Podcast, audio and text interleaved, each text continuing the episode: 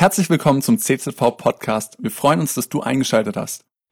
Ja, einen wunderschönen guten Morgen, auch von meiner Seite. Ähm, richtig stark, hier wieder in Kreisheim mal sein zu dürfen, für das letzte Mal, bis ich dann äh, in die Vollzeitmission gehe. Ähm, ich glaube, danach werde ich definitiv mal wieder hier sein.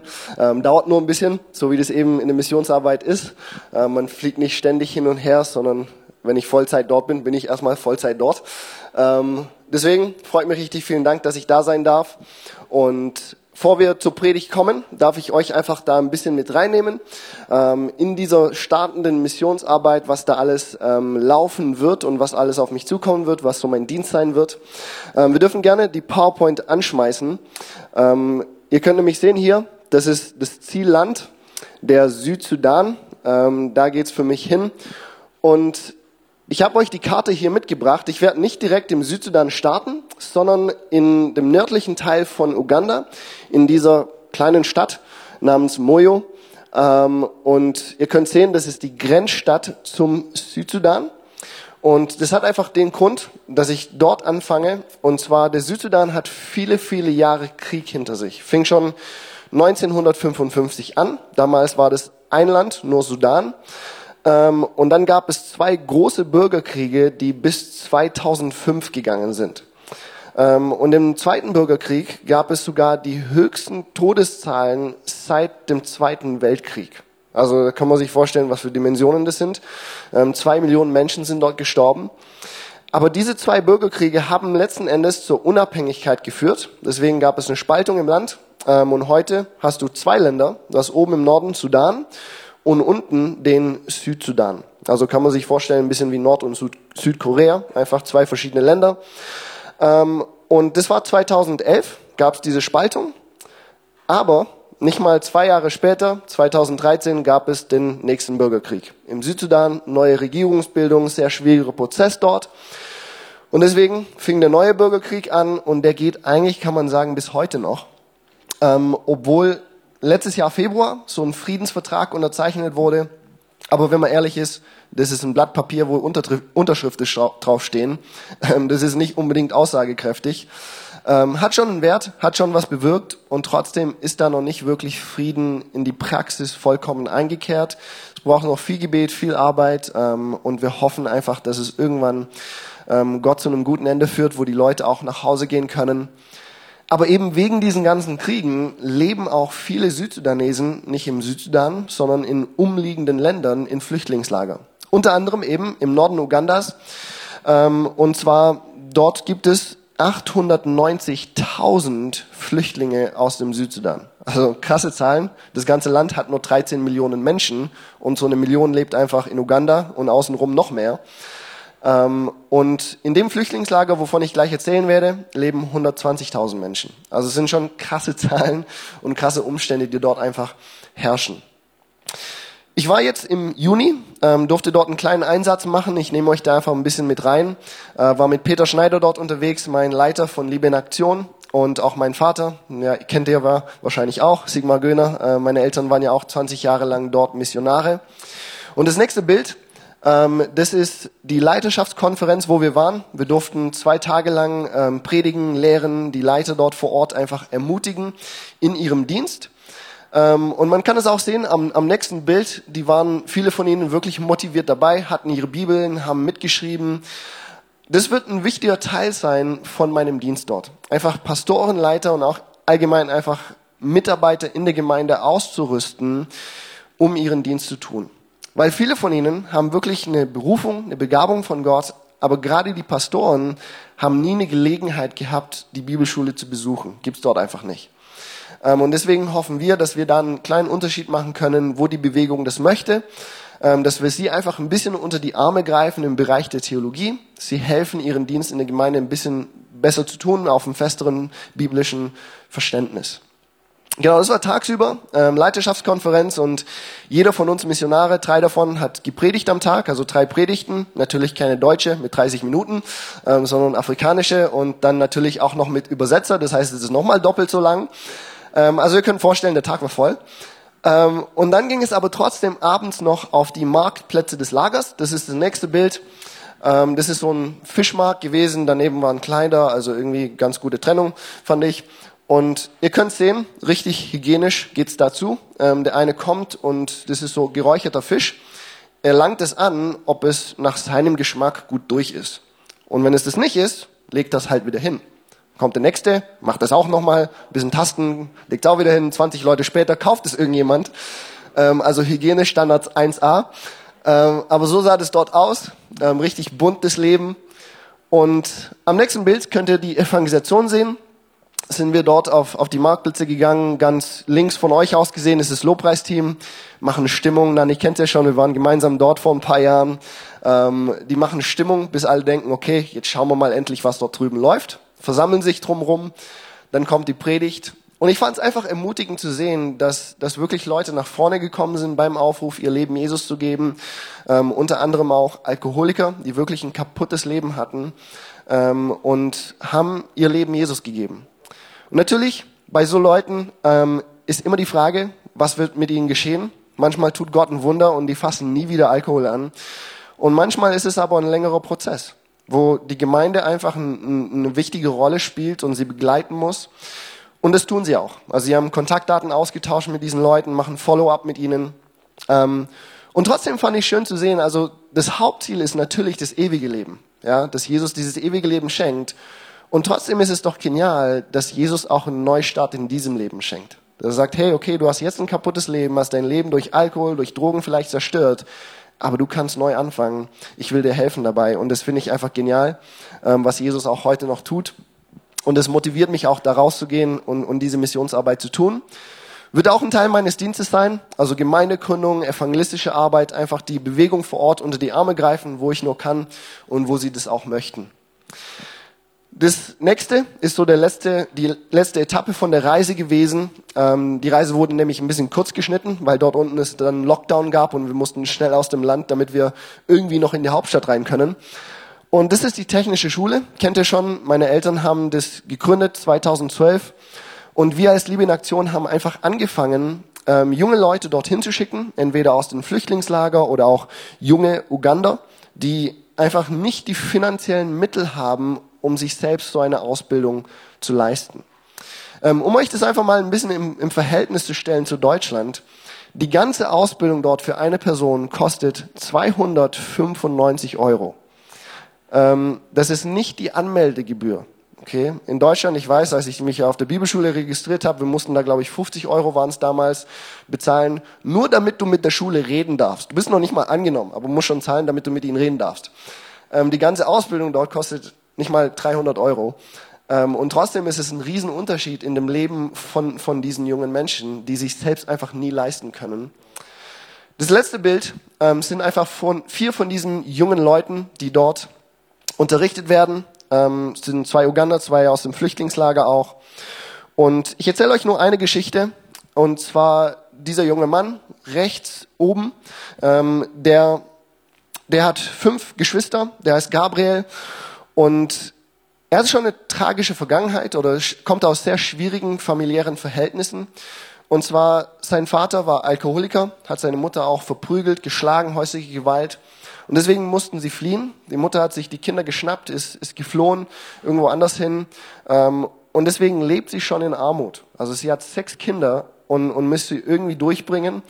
Und es zeigt sich auch daran, dass sie es einfach nicht schafft. Dieser, dieser, ähm, dieser junge Mann hat erst die fünfte Klasse geschafft. Und von seinem Aussehen, man kann sehen, der ist jetzt nicht mehr der Jüngste, der ist um die 20 ähm, und ist in der fünften Klasse. Einfach weil die Mutter es nicht hinkriegt, finanziell die Familie zu versorgen und dann auch noch für die Schule zu bezahlen. Und deswegen ist es gerade für solche junge Menschen eine absolute ähm, Traumvorstellung, dass sie dort in die Schule gehen können, eine Berufsausbildung bekommen, womit sich sich selbst und ihre Familie dann versorgen können. Ähm, und deswegen bin ich unfassbar dankbar, dass wir als Liebe in Aktion mit Hilfe von Gemeinden aus Deutschland da wirklich einen Unterschied machen können.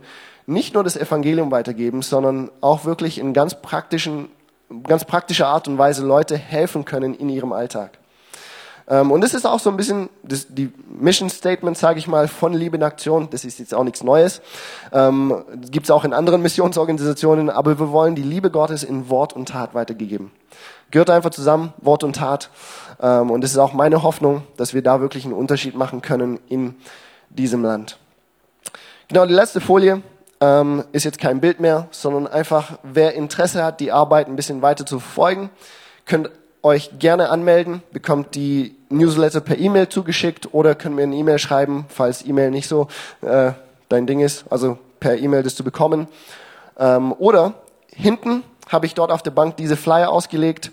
Da ist auch meine Anschrift und so weiter. Könnt mir per Post schreiben, falls E-Mail ein bisschen schwierig ist für dich. Ähm, dann schicke ich das gerne auch per Post zu. Und Bevor wir jetzt zur Predigt kommen, will ich einfach noch vielen, vielen herzlichen Dank an euch sagen als Gemeinde. Ähm, ihr unterstützt mich auch monatlich und es ist nur durch Hilfe von Gemeinden aus Deutschland, dass ich diesen Dienst überhaupt tun kann. Ähm, ihr macht es möglich. Von daher vielen, vielen Dank an euch. Ähm, danke nicht nur für die finanzielle Unterstützung, sondern auch dafür, dass ihr für mich betet. Ähm, das ist das, was Mission den Schwung gibt, sage ich mal. Wir brauchen Gottes Hilfe, wir brauchen sein Wirken.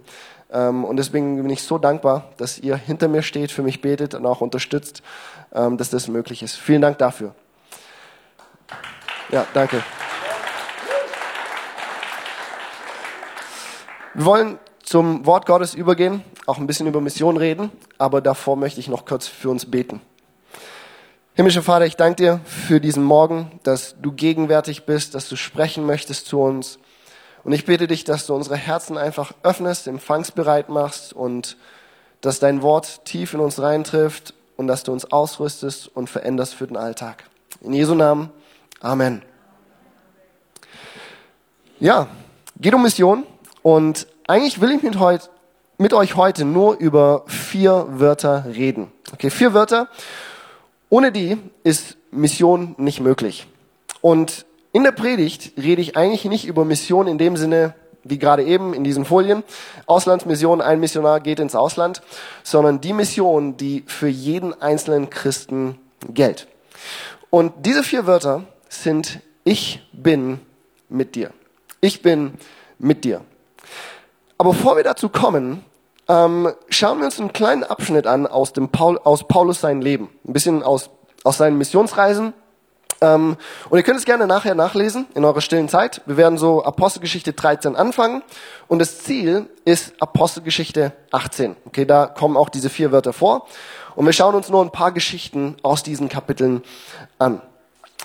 Und zwar Paulus und Barnabas werden ja gerufen vom Heiligen Geist in die Mission zu gehen, ähm, Apostel zu den Heiden zu sein und sie sind erstmal auf der Insel Zypern unterwegs. Und dort kriegen sie eine geniale Gelegenheit, das Evangelium zu verkündigen. Gab dort nämlich einen Prokonsul oder heute würden wir vielleicht sagen Gouverneur ähm, von dieser ganzen Provinz. Und er bekommt mit, dass diese beiden Leute irgendeinen Gott verkündigen. Und da steht, er wollte was von Gott erfahren. Hat sie zu sich gerufen und die reden mit ihm über Jesus. Aber es gab ein Problem. Wie eben so oft in der Missionsarbeit, das ist nicht alles äh, Traumland, sondern gibt viele Herausforderungen. Und dieses Problem war ein Magier oder ein Zauberer. Ja, ähm, die mächtigen Leute damals hatten öfters so private Zauberer zur Hand, die ihnen Ratschläge aus der geistlichen Welt gegeben haben. So, ja, die Tauben fliegen tief, jetzt darfst nicht in den Krieg ziehen und lauter so ein Kram haben die gesagt. Ähm, und deswegen, dieser Zauberer dachte sich, hey, wenn mein Chef sein Leben Jesus gibt, bin ich ja arbeitslos. Dann kommt er nicht mehr zu mir für geistliche Ratschläge, dann geht er zu diesen Christen. Es geht ja gar nicht. Und deswegen hat er versucht, ich muss dieses Gespräch stören. Stürmt rein, versucht alles Mögliche daran, ähm, das Gespräch zu unterbinden. Und dann lesen wir in Apostelgeschichte 13, 10 bis 12, Paulus dreht sich zu ihm und sagt, hör auf, Gottes Wege zu verdrehen. Jetzt wird der Herr dich strafen und dich für eine Weile mit Blindheit schlagen. Im gleichen Augenblick kam eine tiefe Finsternis über den Zauberer und er begann umherzustolpern und jemanden zu suchen, der ihn in die Hand nahm und führte. Als der Statthalter das sah, was geschehen war, wurde er gläubig und verwunderte sich über die Lehre des Herrn. Natürlich für einen Zauberer liest jetzt nicht so gut, okay. Aber für Paulus und Barnabas, hey, besser kann ein Missionseinsatz nicht beginnen, oder? Der Statthalter, der mächtigste Mann in dieser Provinz hat gerade sein Leben Jesus gegeben. Hey, besser kann es nicht beginnen. Die Türen sind offen für Missionsarbeit in dieser Region. Geht dann weiter nach Antiochien. Und ab diesem Punkt beginnt sich so ein gewisses Muster zu entwickeln. Und das Muster sieht so aus. Paulus Barnabas kommen in einer Stadt, sie predigen und dann bekehren sich Menschen, sowohl Juden als auch Heiden. Aber dann erlebt er Widerstand in der verschiedensten Form. Okay, manchmal wollen sie das Evangelium einfach nicht hören, schmeißen ihn aus der Stadt raus, manchmal schlagen sie ihn, peitschen ihn aus, stecken ihn ins Gefängnis, versuchen ihn auf der verschiedensten Weise zu töten. Und das passiert immer wieder. Predigen, Menschen bekehren sich, erlebt Widerstand. Das heißt, Probleme und Widerstand, das war absolut nichts Neues für Paulus. Und egal, was er irgendwie durchgemacht hat und erlebt hat, er macht weiter und erfüllt den Auftrag, den Gott ihm gegeben hat. Apostelgeschichte 14. Sie kommen nach Lystra und Paulus predigt auf dem Marktplatz, wie gerade eben ihr es vielleicht gesehen habt in Uganda, sah vielleicht ein bisschen anders aus, steht auf der Straße, aber er predigt und dort sitzt ein lahmer Mann, der von der Geburt an lahm war. Die Leute kannten ihn, ja, das ist der Bettler, der da am Straßenrand sitzt, der sitzt immer dort, das ist seine Ecke. Die kannten ihn. Aber mitten in der Predigt hört Paulus auf zu predigen, schaut diesen Mann an und es steht in, in Vers 9 bis 10, Paulus sah, dass er Glauben hatte, geheilt zu werden und sagt, steh auf.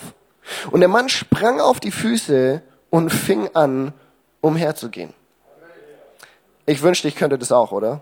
Das wäre doch Hammer. Du kannst sehen, wer Glauben hat, geheilt zu werden. Ich weiß, Nani würde nur noch in Kreisheim rumlaufen. Okay, der hat keinen Glauben, brauche ich meine Zeit nicht verschwenden. Gehe ich einfach zu dem. Ähm, ey, das wäre doch Hammer, oder? Ähm, vielleicht ganz gut, dass wir es nicht können, dann reden wir mit all. Aber so war es hier und er wurde geheilt. Und jetzt passieren richtig verrückte Sachen. Weil die Leute kannten ihn ja. Der war lahm von der Geburt an. Sie wussten, hey, das ist der Bettler, der am Straßenrand sitzt. Und sie ziehen die Schlussfolgerung, das müssen Götter sein. Und zwar sie dachten, Barnabas ist Zeus und Paulus ist Hermes. Also logischerweise nicht der Lieferdienst, okay?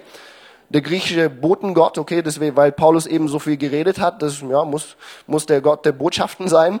Ähm, und sie brachten sogar einen Priester vom Tempel des Zeus mit irgendwelchen Schlachtopfern. Stellt euch das mal vor. Sie bringen Bullen und Schafe und wollen die vor dir schlachten, als ob du ein Gott bist. Ähm, natürlich. Sie haben sich gewehrt, sagen nein, wollen wir nicht. Und jetzt wird's aber noch verrückter. Denkst ja, das ist ja schon verrückt genug. Okay, es wird noch verrückter. Und zwar Leute aus der letzten Stadt, sie holen jetzt auf und wenden die ganze Situation gegen Paulus und Barnabas. Was mit Barnabas passiert ist, weiß ich nicht. Was mit Paulus geschah, das lesen wir hier, und zwar, er wurde gesteinigt. Sie schnappen ihn, steinigen ihn, schleppen ihn aus der Stadt und schmeißen ihn in irgendeinen Graben rein, weil sie denken, der ist tot. Wir lesen dann hier Apostelgeschichte 14, Vers 20, die Christen kommen, gucken, was da passiert ist. Dann steht, doch als die Gläubigen ihn umringten, stand er auf und kehrte in die Stadt zurück. Ich lese es nochmal. Als die Gläubigen ihn umringten, stand er auf und kehrte in die Stadt zurück. So was? Wurdest du nicht gerade gesteinigt? Das ist ja nur eine Steinigung, tut ja gar nicht weh. Ja, stehe ich halt wieder auf und gehe in die Stadt zurück. Macht ja nichts, ne? Ist ja ganz weich, die Steine. Irgendwie komisch, oder? Wie trocken und emotionslos das beschrieben wird. Und trotzdem glaube ich, ey, das muss eines der schlimmsten Erfahrungen gewesen sein für diesen Mann. Von einem Mob gepackt zu werden, gesteinigt zu werden, so dass sie denken, du bist tot. Hey, was für Schmerzen der gehabt werden muss. Und dass er nach dem nicht aufhört. Dass er nicht sagt, hey, ich kann nicht mehr, Gott. Danke für den Auftrag, aber ich krieg's einfach nicht mehr hin. Ich pack meine Koffer, ich gehe nach Hause ich glaube, keiner hier hätte ihm da einen Vorwurf gemacht. Wir hätten alle gesagt, hey Paulus, gönn dir mal eine Pause. Verstehe ich voll. Macht er aber nicht. Und nach dem weiterzumachen, das zeigt doch ganz einfach, was für ein Mann Paulus war, oder? Ein Mann, der erfüllt ist mit dem Heiligen Geist, der so viel Glauben hat, so viel Mut, so viel Liebe zu verlorenen Menschen und er muss so viel Gnade Gottes erlebt haben, dass er nach dem weitermacht. Es zeigt, was für ein Mann Paulus war. Die Missionsreise geht weiter zur nächsten Stadt, zur nächsten. Und immer wieder das gleiche Muster. Okay, sie kommen in eine Stadt, predigen, Menschen bekehren sich, manchmal passieren auch Wunder, aber dann erleben sie Widerstand wirklich in, in der verschiedensten Form. Und wir kommen aber jetzt zu einem Punkt, wo ich eigentlich sein will, und zwar Apostelgeschichte Kapitel 18. Wir kommen nämlich zur Stadt Korinth. Ähm, und warum wir uns diese Geschichten angeschaut haben, das wird auch gleich Sinn machen. Aber wir kommen zu so einem Punkt in der Geschichte, wo wir uns ein bisschen wundern, was genau los ist. Wo wir Paulus die Frage stellen, so Paulus, was ist gerade los mit dir? Der Punkt ist nämlich der, Paulus will aufgeben. Er hat nämlich Angst. Er hat Angst. Wie komme ich darauf, dass er Angst hat? Ähm, wir lesen es nämlich hier. Gott kommt zu Paulus in einem Traum, Apostelgeschichte 18, 9 bis 10. Und er sagt zu ihm, hab keine Angst. Rede weiter und schweige nicht, denn ich bin mit dir. Niemand wird dir schaden, denn ich habe viele Menschen in dieser Stadt. Paulus hat Angst. Was ist denn da los, oder? Ich meine, so von dem, was Gott sagt, vermute ich, er hat Angst, dass Leute ihm wieder was Schlimmes antun. Ich meine, von seiner Geschichte her ist es auch irgendwie verständlich, dass diese Befürchtung da war. Ähm, weil Gott sagt ja hier, niemand wird dir schaden. Also Gott spricht es spezifisch an. Aber das Ding ist, wenn wir uns die Situation in Korinth anschauen, dann ist es irgendwie noch nicht ganz verständlich. Weil es ist ja noch gar nichts Schlimmes wirklich in Korinth passiert. Zumindest nicht im Vergleich mit dem, was Paulus schon in seinem Leben erlebt hat. Und zwar die Situation in Korinth sieht folgendermaßen aus. Kommt dann in die Stadt, geht erstmal in die Synagoge zu den Juden zu predigen, wie es ihm üblich war. Ähm, und dann erlebt er gute Nachrichten, und zwar er trifft Freunde, Priscilla und Aquila sind von Rom, äh, schließt sich ihnen an, sind auch Zeltmacher wie er. Und wird noch besser, seine Freunde Timotheus und Titus, die holen jetzt ein, kommen jetzt auch da, arbeiten mit ihm zusammen. Also gute Freunde sind da.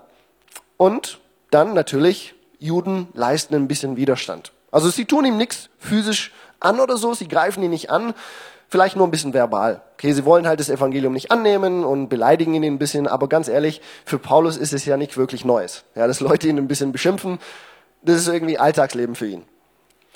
Was macht er dann? Naja, sagt er gut, wenn ihr Juden das nicht hören wollt, gehe ich halt zu den anderen Völkern. Steht hier Apostelgeschichte 18, 7 bis 8. Danach wohnte er bei Titus Justus, einem gottesfürchtigen Nichtjuden, dessen Haus direkt neben der Synagoge stand. Der Synagogenvorsteher Crispus und alle in seinem Haus glaubten an den Herrn. Auch viele andere in Korinth kamen zum Glauben und ließen sich taufen. So, wenn du das liest, denkst du dir doch, Paulus, so stelle ich mir Missionsarbeit vor. Also der Synagogenvorsteher und seine ganze Familie hat sich gerade bekehrt, ihr Leben Jesus gegeben. Viele Korinther glaubten und ließen sich sogar taufen. Das ist erfolgreiche Missionsarbeit. Und wisst ihr, was direkt danach kommt? Naja, das ist Vers 7 bis 8. Direkt danach kommt logischerweise Vers 9 bis 10. Haben wir schon gelesen. Das ist dieser Traum, wo Gott zu Paulus kommt und sagt, hab keine Angst. Das heißt, direkt danach kommt diese Situation, wo Paulus mit Angst zu kämpfen hat und nicht mehr weiter kann. Irgendwie unverständlich, wenn wir die Situation anschauen. Natürlich muss man sagen, Apostelgeschichte 18 kann man vielleicht in fünf Minuten durchlesen. Paulus war anderthalb Jahre dort. Das heißt, wir wissen auch nicht, was alles im Hintergrund gelaufen ist. Was wir aber wissen ist, Paulus hatte Angst und will aufgeben. Und deswegen, es gibt einen Grund, warum ich mit euch das Leben des Paulus so ein bisschen angeschaut habe, diese paar Geschichten aus seinem Leben. Ich wollte euch einfach diesen Kontrast erstmal ein bisschen aufzeigen. Euch zeigen, was für ein Mann Paulus eigentlich war. Ein Mann, der voll des Heiligen Geistes war. Er spricht und Leute werden blind. Er erreicht römische Gouverneure mit dem Evangelium. Er spricht und Leute, lahme Leute, die von der Geburt an lahm waren, die springen auf ihren Füßen auf. Ähm, er wird geschlagen, ins Gefängnis gesteckt, er wird gesteinigt und steht einfach wieder auf, als ob nichts gewesen wäre. Und das Krasse ist, dieser Mann, der all das erlebt und egal was passiert, er macht weiter, dieser Mann kommt auch zu einem Punkt in seinem Leben, wo er sagt, Gott, ich kann nicht mehr weiter. Ich packe es einfach nicht. Wo selbst Paulus auf die Ermutigung und Stärkung Gottes angewiesen war, wo selbst er auf diese vier Wörter angewiesen war. Ich bin mit dir. Wisst ihr, für Paulus war das bestimmt keine schöne Situation, offensichtlich nicht aber für mich und vielleicht auch für dich eine absolute Ermutigung, oder? Hey, wenn ein Mann wie Paulus das sagen kann, Gott, ich brauche dich, ich schaffe es nicht alleine, hey, dann schäme ich mich überhaupt nicht zu sagen, Gott, ich brauche dich auch. Wir alle sind angewiesen auf die Gegenwart Gottes mit uns, um diesen Auftrag auszuführen. Wir alle brauchen das. Ich will noch auf einen wichtigen Punkt ein bisschen näher eingehen der hier in dieser Geschichte deutlich wird, aber auch in, der, in, in dem Rest der Bibel eigentlich. Ähm, und zwar, es geht um die Beziehung zwischen Auftrag und Versprechen. Auftrag und Versprechen. Was war denn Paulus sein Auftrag? Ganz allgemein kann man sagen vom Galaterbrief, er war Apostel zu den Heiden, das heißt zu den nicht-jüdischen Völkern. Er sollte dorthin gehen, das Evangelium predigen. Und deswegen auch in Korinth war das sein Auftrag. Gott sagt zu ihm, rede weiter, schweige nicht. Also mach mit dem weiter, was du bisher schon gemacht hast. Und dann kam das Versprechen. Ich bin mit dir. Und genau dieses Muster, dieses, diese Beziehung zwischen Auftrag und Versprechen, das sehen wir ganz, ganz häufig in der Bibel. Ich gehe einfach zwei, drei Beispiele noch. Ähm, zum einen, wir sehen das bei Mose. Okay, Mose ist in der Wüste, hütet Schafe, hat diese besondere Begegnung mit Gott am Berg Horeb in diesem brennenden Dornbusch. Und Gott gibt ihm den Auftrag, geh nach Ägypten und befreie mein Volk aus der Sklaverei. Was macht Mose? Naja, er versucht sich mit allen Mitteln da rauszureden. Gott, ich kann nichts, ich bin nichts, ich kann nicht genug reden, ähm, ich habe meinen Rucksack zu Hause vergessen, ich kann jetzt nicht verreisen, das geht nicht. Ähm, und was weiß ich für Ausreden er da benutzt hat. Also sein Hauptpunkt war, Gott, ich kann nicht reden. Ja, Hat wirklich versucht, da rauszukommen. Und die Frage ist, wie geht Gott darauf ein? Sagt er, hey Mose, komm schon, jetzt stell dich nicht so an. Ich weiß, ich sehe es, du, du bist echt gut in Form. Ich weiß, du gehst in die Muckibude. Ja, es sieht richtig stark aus, richtig in Form. Hey, wenn Pharao dich sieht, der wird Angst bekommen und alle gehen lassen. Gar kein Problem. Und jetzt sag mir nicht, dass du nicht reden kannst. Du bist im Königspalast in Ägypten aufgewachsen. Du hast die beste Ausbildung im Reden bekommen, die jemand haben kann in der Zeit. Also jetzt sag mir nicht, dass du nicht reden kannst. Wenn jemand reden kann, dann du. Stell dich nicht so an. Bist ein starker, intelligenter Mann, du schaffst das. Sagt er das? Ganz im Gegenteil, oder? Er sagt ganz einfach, Mose, ich werde mit dir sein. In anderen Worten, Mose, es kommt nicht darauf an, wer du bist oder ob du reden kannst oder nicht. Worauf es zentral ankommt, ist, dass ich mit dir sein werde. Und ich werde dich befähigen, diesen Auftrag auszuführen. Oder schau dir Josua an. Josua Kapitel 1, 5 bis 6. Wie ich mit Mose war, will ich auch mit dir sein. Ich lasse dich nicht fallen, verlasse dich nicht, sei mutig und stark, denn du sollst das Volk das Land zum Besitz geben, von dem du weißt, ich habe ihren Vätern geschworen, es ihnen zu geben. Wieder Auftrag und Versprechen. Wisst ihr, das Geniale daran ist, dieses Prinzip gilt nicht nur für die Helden der Bibel. Wisst ihr, wir schauen sie manchmal an, diese Geschichten von Mose, Josua, Paulus. Aber das gilt nicht nur für die. Das gilt genauso für dich. Wir lesen es nämlich hier, Matthäus 28, 18 bis 20. Jesus kam und sagte zu seinen Jüngern, mir ist alle Macht im Himmel und auf der Erde gegeben.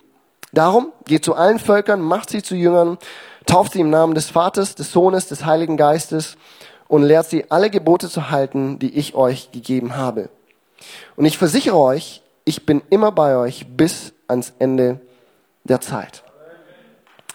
Und deswegen, in diese Liste darfst du deinen Namen einfügen.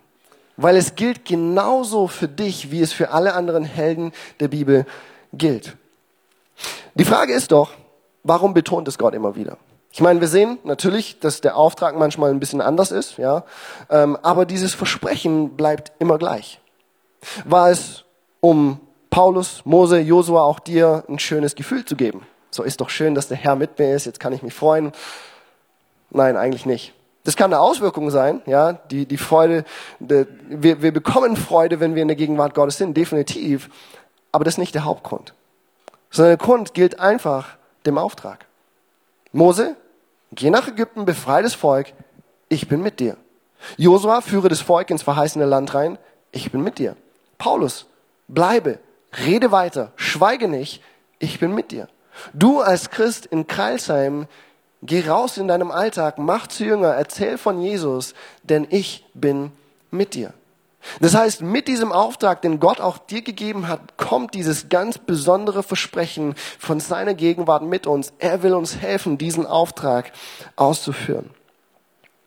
Aber wisst ihr den Fehler, den wir Christen oft machen? Und versteht mich nicht falsch, das ist kein Fingerzeigen auf euch, sondern das gilt genauso für mich. Ich mache das nämlich auch manches Mal. Wir suchen uns so ein bisschen unsere Lieblingsbibelstellen raus und ignorieren die Bibelstellen, die uns nicht so angenehm sind. Kennt ihr das? Ja, ich auch. Ähm, und ich glaube, da dürfen wir uns an die Nase so ein bisschen packen. Und zwar, wir Christen trennen manchmal Auftrag und Versprechen voneinander. Vielleicht liest man zu Hause in seiner stillen Zeit gerade solche Stellen wie Matthäus 28. Man liest dann, geh und mach zu Jünger. Und an, an der Stelle denken wir uns, ja, das ist interessant, gut zu wissen. Lesen weiter, kommen zum Versprechen, ich bin mit dir bis ans Ende der Zeit. Und an dem Punkt denken wir uns, oh Gott, das ist genau das, was ich heute gebraucht habe. Danke, dass du mit mir bist. Das andere mit dem Jünger machen, dafür ist ja der Nani und der Pastor zuständig. Ähm, aber dass du mit mir bist, das ist für mich. Ja, das ist meine Botschaft für mich heute. Vielleicht ist dir auch schon mal passiert. Ähm, aber Tatsache ist, hey, wir dürfen Auftrag und Versprechen nicht voneinander trennen. Natürlich, in dem Moment, als du Jesus angenommen hast, ist der Heilige Geist gekommen und er wohnt in dir. Absolut. Und man muss auch dazu sagen, es gibt manche Christen, die nicht gehen können, um diesen Auftrag auszuführen. Es gibt Christen, die, die bettlägerig sind, ja, die nicht aus dem Bett kommen und diesen Auftrag nicht ausführen können.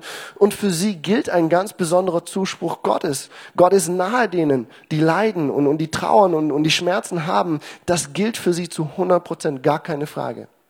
Und trotzdem müssen wir uns das bewusst machen, ganz im Allgemeinen. Hey, lass uns Auftrag und Versprechen nicht voneinander trennen. Sie gehören zusammen. Gott gibt dir dieses Versprechen in all diesen Texten. Es ist ganz klar, warum. Es geht um den Auftrag. Er möchte dich befähigen, diesen Auftrag auszuführen. Wir lesen manchmal auch die Bibel und vielleicht kommt es dann zur Apostelgeschichte. Wir schauen uns das Leben des Paulus an und wir denken uns, wow, hey, wie krass Gott durch diese Person gewirkt hat. Ich wünschte, Gott würde auch durch mich so wirken. Ich wünschte, ich könnte diese Wunder sehen, die Paulus gesehen hat, dass Leute zum Glauben kommen wie bei ihm. Und wir sagen das, aber dann sitzen wir zu Hause auf der Couch und schauen Netflix. Merkt ihr irgendwie den Widerspruch? Irgendwie passt es nicht ganz zusammen. Es geht natürlich auch nicht darum, dass wir Wunder erleben müssen. Das ist ja nicht der Auftrag oder der Sinn von Mission. Es geht darum, dass die anderen Leute Jesus erleben dass sie zum Glauben kommen können. Und trotzdem, wer das Reich Gottes, wer erleben will, dass das Reich Gottes gebaut wird, muss im Auftrag Gottes unterwegs sein. Und ich glaube natürlich, auf der einen Seite haben wir auch manchmal so eine Traumvorstellung von Mission. Gerade wenn wir Apostelgeschichte lesen. Aber ich kann euch sagen, nicht nur aus eigener Erfahrung, sondern ich, ich lese ja viele Bücher und Biografien über Missionen. Viele Missionare erleben gar keine Wunder. Zumindest nicht Wunder in diesem Sinne, wie wir uns das manchmal vorstellen. So die krassen Heilungswunder, wo Leute aus dem Rollstuhl rausspringen und so. So hammer wie das ist, das passiert heute noch. Aber viele Missionare erleben das nicht. Sie erleben Wunder in dem Sinne, dass Gott versorgt, sie führt, sie bewahrt und all diese Dinge, aber nicht so diese krassen Dinge, wo alle denken, wow. Und viele Missionare erleben so viele Rückschläge und Widerstand.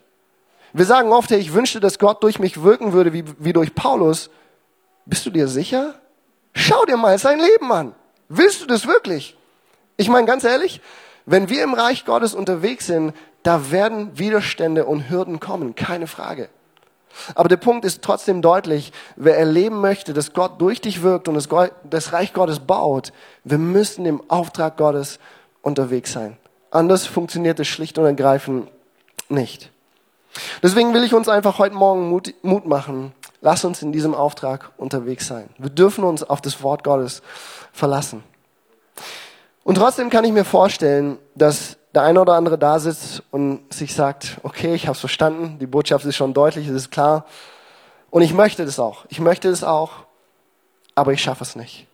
Und zwar, du hast vielleicht Vorstellungen, dass du dich lächerlich machen könntest, dass Leute dich ablehnen könnten deswegen, ähm, dass du vielleicht Probleme bei der Arbeit bekommst. Natürlich in Deutschland, da ist nicht so eine große Verfolgung. Und trotzdem kann man Probleme bekommen und Ablehnung in dieser Gesellschaft, weil du Christ bist, weil du von Jesus erzählst. Und das sind, das sind legitime Befürchtungen. Wisst ihr was? Wenn du diese Befürchtungen hast, das ist völlig in Ordnung. Mir geht es nämlich ganz genauso. Und ich weiß, das ist vielleicht nicht die größte Ermutigung, weil ich bin ein ganz normaler Typ. Ähm, ich stehe hier vor euch, ich bin nicht irgendwie jemand Besonderes. Aber vielleicht das Ermutigende daran ist, Mose weiß, wie du dich fühlst. Hey, der hat sich versucht, mit allen Mitteln aus diesem Auftrag rauszureden. Er weiß, wie das ist, das nicht machen zu wollen und Angst zu haben vor dem. Paulus weiß, wie es dir geht. Dieser Mann, dem fast nichts runtergekriegt hat, auch er kommt zum Punkt, wo ich sage, Gott, ich kann einfach nicht alleine weiter. Das heißt, wenn du denkst, du wirst es nicht schaffen, du bist in bester Gesellschaft. Die Helden der Bibel wissen ganz genau, wie das ist. Wenn du denkst, der Auftrag Gottes ist viel zu groß für dich, du wirst es nie im Leben schaffen, herzlichen Glückwunsch, du hast recht.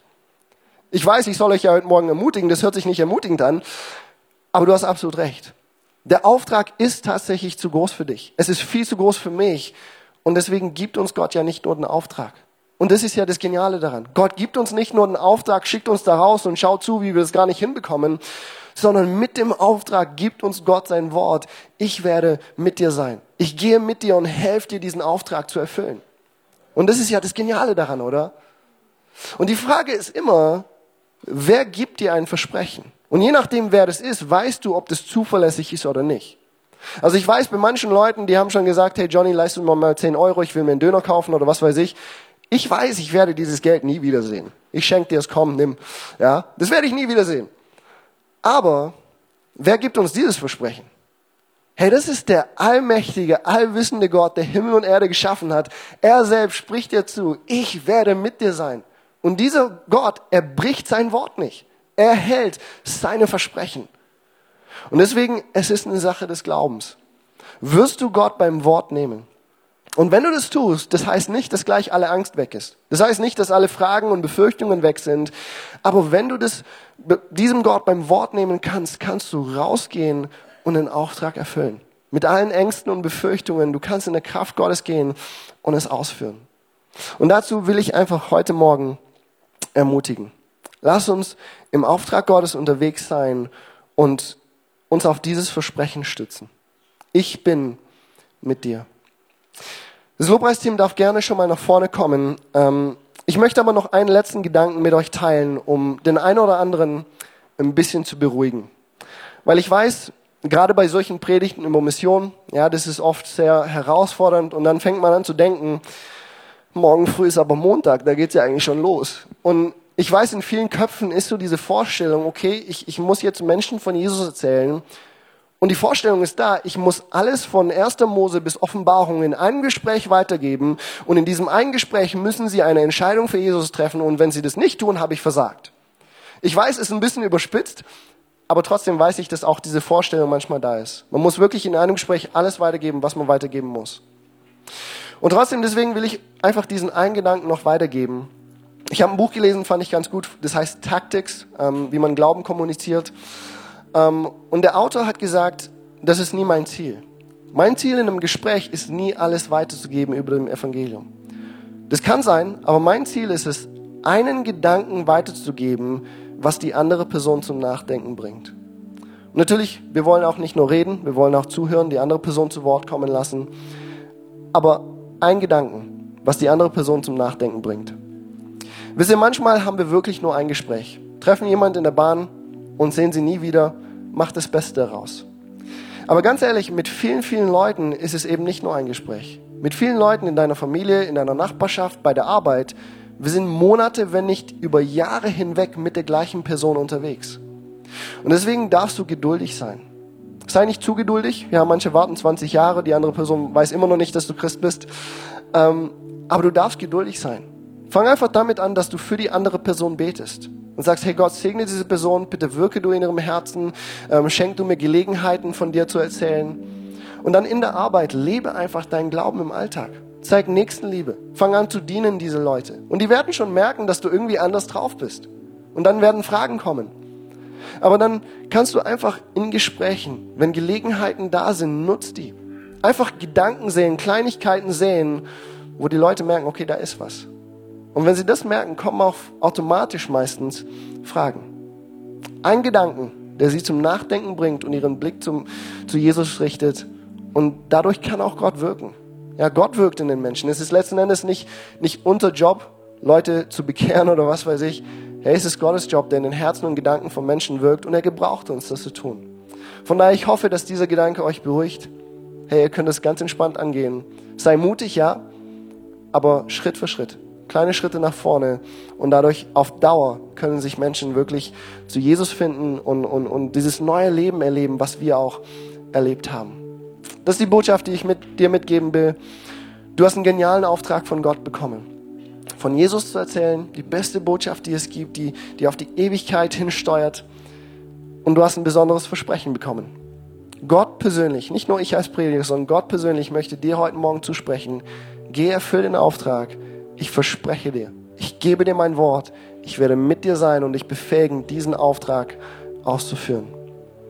Ich möchte am Schluss noch für uns beten und du darfst im Herzen einfach mitbeten. Wenn du sagst, ja, das möchte ich, dann bete einfach jetzt mit mir in deinem Herzen mit. Himmlischer Vater, ich danke dir so sehr für, für dein Wort heute Morgen. Und wir wissen, dass es herausfordernd ist. Herr, diesen Auftrag, den du uns gegeben hast, es ist viel zu groß für uns. Und trotzdem sind wir so dankbar für das Evangelium, dass Jesus uns dieses neue Leben geschenkt hat und wir wollen auch unser Teil tun, dass andere Menschen diese gleiche Erfahrung machen. Dass sie zu Jesus finden, zum Glauben kommen, die Ewigkeit bekommen, diese Beziehung zu dir bekommen. Und deswegen bitten wir dich, dass du uns heute Morgen ganz neu erfüllst mit deinem Heiligen Geist, dass du uns Kraft schenkst, deine Zeugen zu sein, wie es in deinem Wort heißt. Und ich bitte dich, dass du mit uns gehst. Du hast es versprochen und wir, wir stellen uns auf dieses Versprechen. Du bist mit uns. Befähige uns, gebrauche uns, rüste uns aus, um ein Segen zu sein in einem Menschen von anderen, in, in dem Leben von anderen Menschen, Herr. Wir danken dir dafür, dass dein Wort feststeht und dass du deine Versprechen niemals brichst. Du bist mit uns und dafür preisen wir dich, Herr. In Jesu Namen. Amen. Cool, dass du dir unsere Predigt angehört hast. Wir hoffen, sie hat dir geholfen und wir wollen dich ermutigen, auch während der Woche Teil einer Kleingruppe zu werden. Schreib uns einfach eine E-Mail an podcast.czv-kreuzheim.de oder komm einfach am Sonntag in unseren Gottesdienst.